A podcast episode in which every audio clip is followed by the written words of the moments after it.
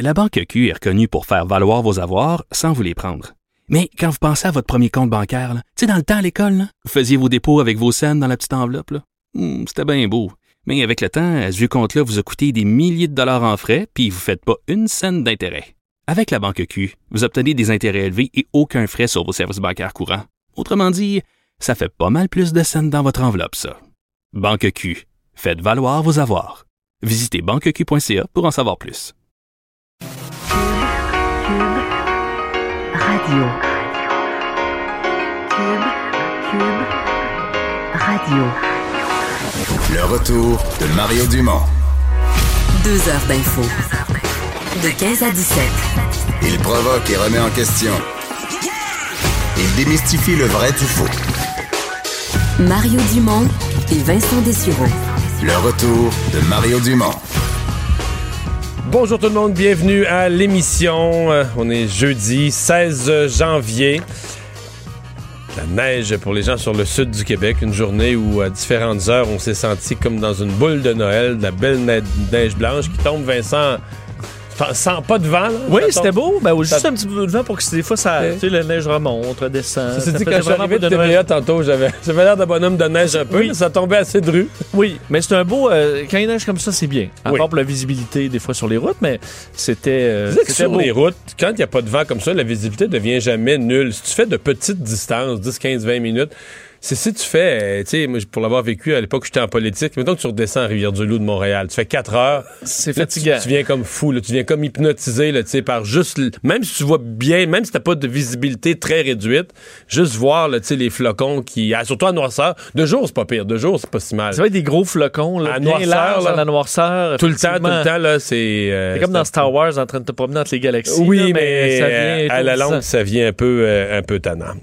Euh, oui, donc parlons de ce, ce meurtre euh, qui s'est passé euh, tôt ce matin. On a compris euh, la gravité de la situation et il y a quelques instants, la police a identifié cette femme donc qui a été assassinée. Oui, une histoire, une histoire dramatique dont on sait encore, euh, en fait pas, on est loin de savoir toute l'histoire, alors que les policiers enquêtent sur le meurtre d'une mère de six enfants identifiée comme étant Jaël Quentin dans une résidence du chemin des Anglais à Mascouche, un secteur, faut dire, tranquille, sans histoire à, à Mascouche.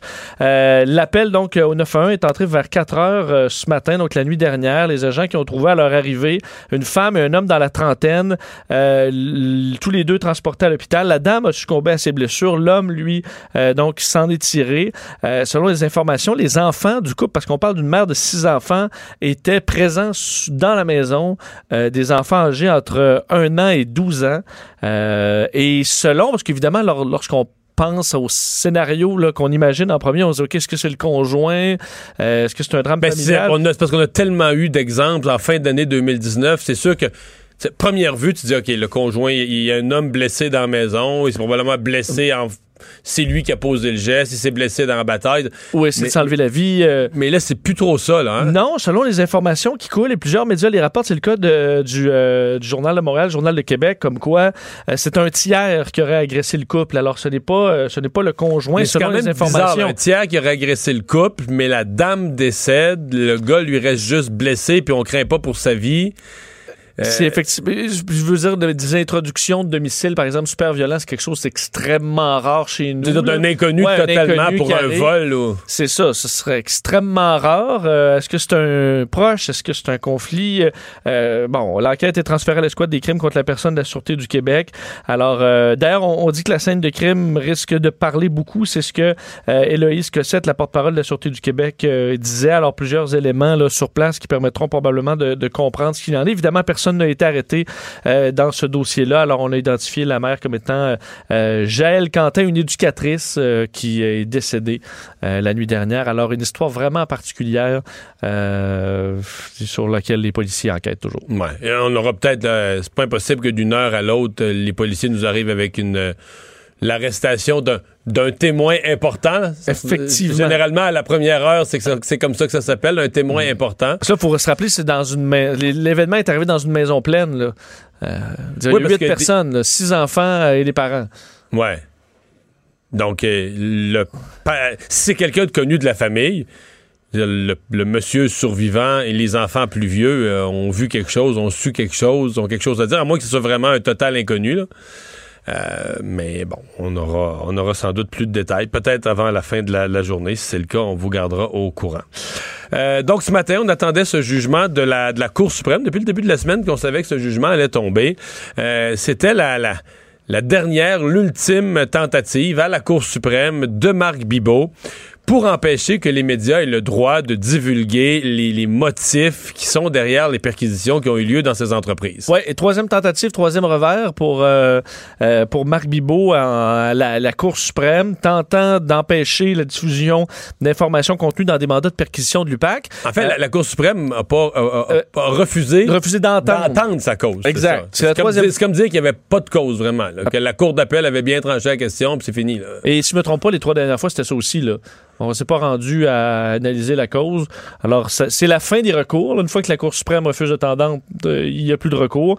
Euh, D'ailleurs, euh, huit minutes après, tout était, tout était diffusé oui. dans, dans, tous les médias. Effectivement. Donc, lui tentait de garder euh, secret depuis des années plusieurs de ces, de ces informations. faut dire que dans les informations, il y y a plusieurs noms là-dedans qui vont vous dire de quoi, parce qu'évidemment, euh, la commission Charbonneau, euh, bon, c'est des gens qu'on a vu témoigner, dont on a beaucoup entendu parler.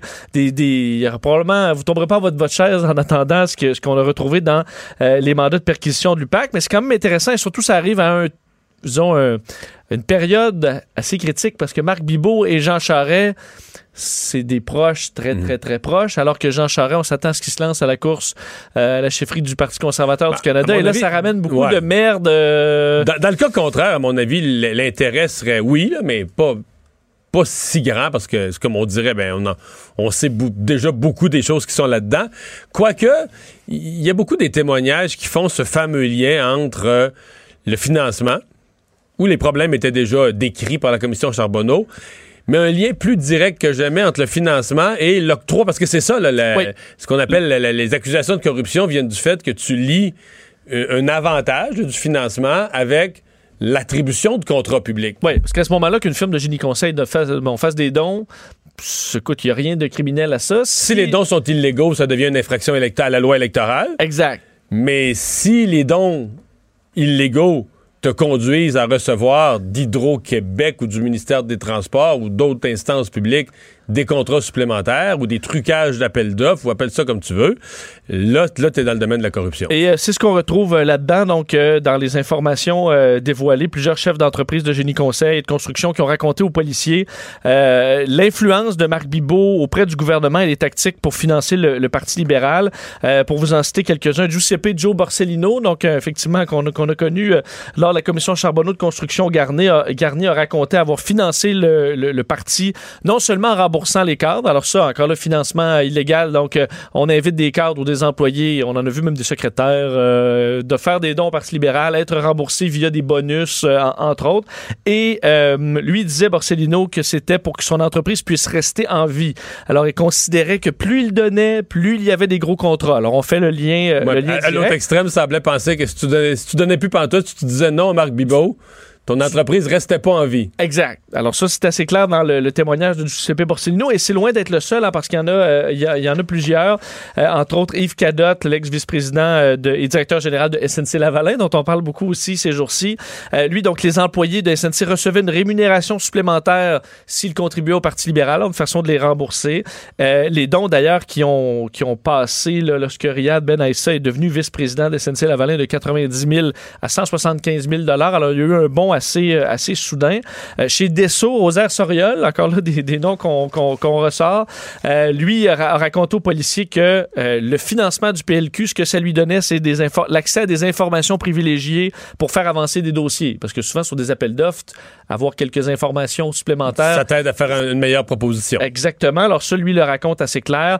Euh, George Dick, donc de RSW, qui disait donc que Marc Bibot lui avait dit qu'il pouvait influencer la distribution de contrats chez Hydro-Québec Il a dit d'ailleurs à certaines personnes, hein, si tu donnes pas, peut-être qu'Hydro-Québec pourrait euh, être tenté de donner de moins de contrats ou pour avoir une influence. Lui avait vu ça à ce moment-là, il avait été, il s'était dit choqué. Euh, il avait dit que c'était carrément du trafic d'influence. Alors on retrouve ça là-dedans. Il y en a plusieurs là, des autres firmes, Pomerlo par exemple, BPR, euh, chez Texult aussi, Luc Benoît qui disait que Marc Bibot était la porte d'entrée pour avoir de l'information sur des projets du gouvernement. Alors ça va comme ça, Lino Zabito. En, en rappelant que Marc Bibot, techniquement, était pas dans le gouvernement. C'était un militant politique du parti. Il n'a jamais eu aucun poste de, fonctionnaire attaché Il n'est pas supposé appeler chez Hydro-Québec pour euh, trafiquer les appels d'offres. En fait, il n'est pas supposé avoir de lien dans l'appareil public. C'est un militant politique. Il fait des campagnes de financement. C'est ça, mais il n'est pas censé... La, fonction publique, les sociétés d'État sont, sont censées euh, être en dehors de ces, euh, de ces jeux politiques-là. Mais là, est-ce que quand même, sachant un peu l'opinion autour de Jean Charest qui s'est peut-être pas très bonne. On a vu avec euh, Stephen ben, Harper hier. Est-ce que c'est le dernier clou qui. Je, vais te dire une, des, un des risques pour M. Charest. D'abord, parce que Jean Charest, on peut penser, bon, il se fout de tout, puis il va passer par-dessus ça, puis dans trois jours, plus personne ne va s'en souvenir. Je pense qu'un des problèmes, c'est que l'Albertin moyen, quand il y a eu la commission Charbonneau, il n'y avait pas ça dans son bulletin de nouvelles, puis il s'intéressait pas à ça, tu comprends? Euh, puis même chose en Saskatchewan, puis même chose au Manitoba.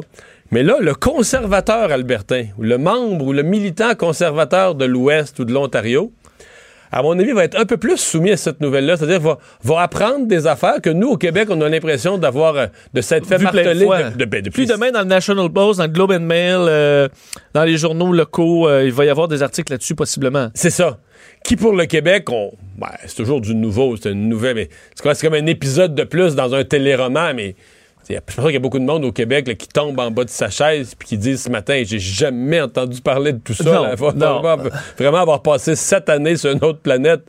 Alors que je pense que dans le reste du Canada, il y a des gens qui effectivement auront jamais tellement peu entendu parler de ça et qui là vont se demander ouais, ok, ça, serait notre ça serait notre chef là. Est-ce qu'on s'embarque là-dedans? Ben c'est ça.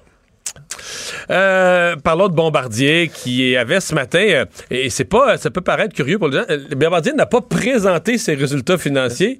Ils ont donné une espèce de je sais pas comment, un préavis de pessimisme, pour pas que les gens tombent en bas de leur chaise au dévoilement des, des résultats financiers, on donnait un préavis. Oui, et euh, ça a eu un effet, euh, en fait, on croit qu'on était inquiet effectivement de, euh, de la réaction lors de, de, l'annonce des cibles prévues pour le, le, quatrième trimestre de, de, Bombardier, parce que donc aujourd'hui, on, ce qu'on a annoncé, c'est qu'on ne respecterait pas, on n'allait pas atteindre les cibles qu'on s'était données pour le dernier trimestre. Des, solides révisions à la baisse, là, quand même, des profits coupés de moitié.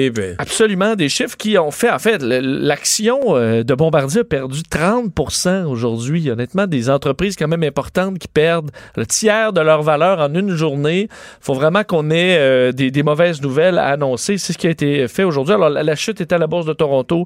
Euh, aujourd'hui, ça a monté même à un moment donné à, presque, à plus de 36 Là, c'était autour de 30, presque 31 le, Là où ça, le bas blesse pour Bombardier, deux choses principalement. Le, le A200 120. Puis là, on ramène encore la C-Series. On dit, bon, on l'a pas donné à Airbus, oui, mais on a évidemment une participation encore importante dans le, la production de ce qu'on appelle maintenant le Airbus A220. Le problème, c'est qu'il faut investir encore massivement pour euh, augmenter la cadence et, et là, réduire faut, les coûts. S'il faut investir davantage de deux choses l'une. Soit que les trois partenaires investissent, c'est-à-dire Airbus, qui est le plus gros, Bombardier, qui est le deuxième, mais le gouvernement du Québec, qui est pas loin derrière, donc nous tous. Oui ou soit que si Airbus investit davantage, mais ben là, ils vont diluer les, ben, ils vont avoir une plus grosse part des actions. S'ils rajoutent euh, un milliard ou 500 millions, s'ils rajoutent de l'argent dans le pot tout seul, ben, ils vont dire dans la, la, la, la, nouvelle compagnie ou la nouvelle coquille, ils ont notre actionnariat augmente. On ne va pas rajouter de l'argent tout seul. Il peut pas avoir un seul des partenaires qui rajoute de l'argent. Non, et le problème, c'est qu'ils n'en ont pas d'argent. Airbus, évidemment, en a de l'argent. Euh, Bombardier, présentement, et c'est ce que le vice-président disait aujourd'hui, Olivier Martial, il disait, tant qu'on donné notre situation financière, notre dette et nos priorités, est-ce qu'on préfère mettre notre argent là ou ailleurs? Alors, est-ce qu'on pousse encore ce projet euh, d'avion que tant fait perdre à, Bombardier, alors que... Où Mais là, il commence à se vendre, là. Ben, c'est ça. Moi, mon inquiétude, c'est est-ce que là, on débarque avant que le bateau commence à prendre prendre de la vitesse.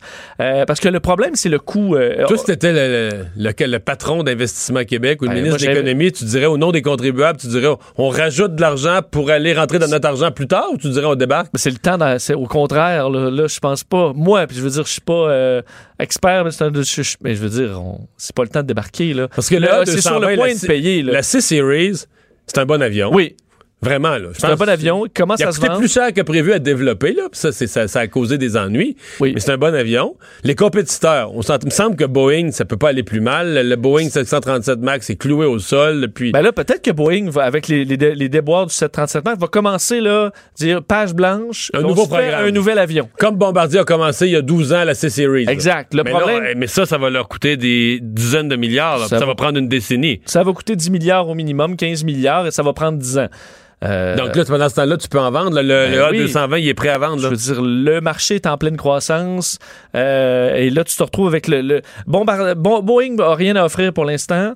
Et t'es avec Airbus. T'es le seul, là, le gros joueur. Il va en vendre des A220. On Donc est toi, sur- si le ministre de l'Économie disait je rajoute de l'argent là-dedans, tu capoterais pas comme Ben non, au contraire. Tu Je- dirais, je- ça ça m'apparaît une, une idée qui, se- qui se défend très bien. C'est le temps. Là. Là, le projet il est mûr. On a un allié euh, de taille, un géant. Qui, qui Ça se fait peut comme pas qu'ils s'en vendent pas. Ben, effectivement. Puis d'ailleurs, le carnet de commandes augmente pas mal. Le problème, entre autres, c'est le, le- il faut réduire le coût de fabrication, dont on dit d'à peu près 20% Euh, Le problème, c'est que là, on. Ça, au Québec, là, malheureusement, c'est que nous, on veut que ça soit produit au Québec, mais pour réduire le coût de 20% souvent, c'est qu'il faut produire des pièces ou des parties ailleurs. Oui. Ben là, on Parce a que ouvert. le, une- le travailleur syndiqué québécois baissera pas sa paye de 20% Parce qu'on a ouvert une nouvelle euh, chaîne en Alabama, à Mobile, qui va commencer à produire des, euh, des A220 cette année, en 2020. L'objectif, parce que tu me posais la question hier, combien on en produit, euh, à quel rythme des A220? Le chiffre actuel, on l'a pas, mais l'objectif, c'est que d'ici 5 ans, ce soit à peu près 14 par mois. 10 à Mirabel et 4 à, à Mobile, en Alabama. donc, 10, jusqu'à 14 par mois. 14 par mois. Ça veut dire 10 à Mirabel, ça veut dire que. Est-ce qu'il travaille la fin de semaine? Non, je pense pas. Et ça veut dire que t'en sors quand même. euh, C'est un bon rythme. Parce qu'un mois de travail, si t'enlèves les fins de semaine, c'est une vingtaine de jours. C'est-à-dire qu'à tous les deux jours, tu sors un avion de cette grosseur-là. C'est. oh, ça euh, non, mais c'est pas banal. Ouais, tous les deux, trois, exact. Faut, faut que ça. Alors, c'est un rythme qu'Airbus va atteindre pour pouvoir vendre l'avion un peu moins cher, pour pouvoir euh, euh, faire plus de profit. Alors, ça, c'est, pas fait. Alors, mais, je veux dire, effectivement, c'est un bon avion. Les compagnies aériennes qui l'ont sont, sont contents. Euh, il va s'en vendre. Ça a été très long parti, mais c'est comme ça. Et est-ce que. Il n'y a pas de concurrence ou très peu à ce moment-là. C'est un duopole. là. L'aviation est. je- euh, Je reviens, toi, tu me donnes un point de vue d'aviation. Tu dis si le ministre de l'Économie embarque là-dedans. Sauf que pour la CAQ, là, ils ont tellement chialé. ils ont- Est-ce que Pierre ça. Fitzgibbon et François Legault peuvent ajouter de l'argent? Même si. Mettons qu'ils savent. Mettons qu'ils pensent comme toi, puis qu'ils savent là, que. Tabarouette, financièrement, là, c'est pas le temps de débarquer, tu comprends? Faut, faut, faut qu'on on est actionnaire à 16 Il faut pas qu'on se dilue, faut qu'on reste à 16% parce qu'on va passer à la caisse dans d'ici 4-5 ans. là, on, va, on va faire notre argent en masse avec un gros rendement tout ça. Mais en même temps, politiquement, là, t'es la risée parce que tout ce que t'as dit contre les libéraux, puis t'as chialé contre les libéraux qui investissaient là-dedans, puis t'as ri d'eux autres, c'était le pire investissement, puis là, toi, t'en rajoutes. C'est sûr que si là, faut que tu mettes un milliard, euh, c'est Tu dur à vendre. Faut tu le- falloir qu'il y ait quelqu'un qui nous l'explique bien. Ouais, mais politiquement, c'est que les libéraux vont rire dans leur barbe en disant OK, quand euh, nous autres, nous autres, c'était pas bon, mais là, vous en rajoutez, vous rajoutez de l'argent dans notre deal qui était pas bon. T'as as raison. T'as raison. Alors, c'est compliqué. L'autre, l'autre problème pour Bombardier, euh, c'est euh, au niveau ferroviaire, parce qu'il y a plusieurs pro- projets en Europe qui ont eu besoin de, de redressement, qui ont des, euh, qui ont des problèmes. C'est le cas au Royaume-Uni, en Allemagne aussi, des coûts de production qui sont plus élevés. Euh, alors, bon, Ben, ici aussi à Toronto et à New York, ça a été euh, très, très Les- difficile. des poursuites, euh, des trains arrêtés pour différentes problématiques. Alors, euh, on- ils ont dit par contre qu'ils ont une trésorerie de 2,6 milliards de dollars, alors euh, pe- peuvent faire face à certains problèmes et se sont dégagés un peu de de marge de manœuvre, mais en vendant, là, on sait, ils ont vendu entre autres la- euh, les avions euh, CRJ, donc les, les jets Ouais. régionaux. Ça leur donne 1,1 milliard qui pourront essayer de, de- pour éponger les trous un peu partout, mais des, euh, des milliards comme ça, ils n'en ont, ils en ont pas plein en banque, là, à part tout vendre. là. Alors, c'est une situation qui est quand même pas. Mais c'est parce que dans une ferme laitière, quand tu vends tes vaches, payer ta dette, te dire le lendemain, tu produis moins de lait, là.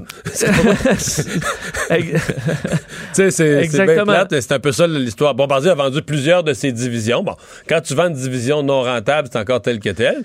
Mais quand tu vends une division qui pourrait, qui, est- qui pourrait être rentable, ou que tu la vends vraiment parce que tu as besoin du cash, tu as besoin des liquidités, T'es vraiment dans la situation du producteur de lait qui vend ses vaches. Là. Et on sait que ce qui va bien, entre autres, il y a les, les jets, euh, les avions privés. Euh, si par contre on entre dans la récession, par exemple, dans les prochaines années, est-ce que les grands chefs d'entreprise, Ouais, les ultra riches, à un moment donné, coupe, coupent un peu dans les jets privés? euh, euh, c'est un marché qui fluctue peut-être. Quoique des ultra riches, il y en aura toujours. Et, euh, Mais euh, c'est une situation, c'était pas des bonnes Hmm. Nouvelles aujourd'hui. un, un gars comme Leonardo DiCaprio qui utilise des jets privés, avec l'environnement, il va les utiliser de moins en moins. Là. Oui, ben, à mon avis, Léo, il commence à faire attention à force de le faire dire, j'ose croire. Mais euh, Ouais. c'est ça. Ouais.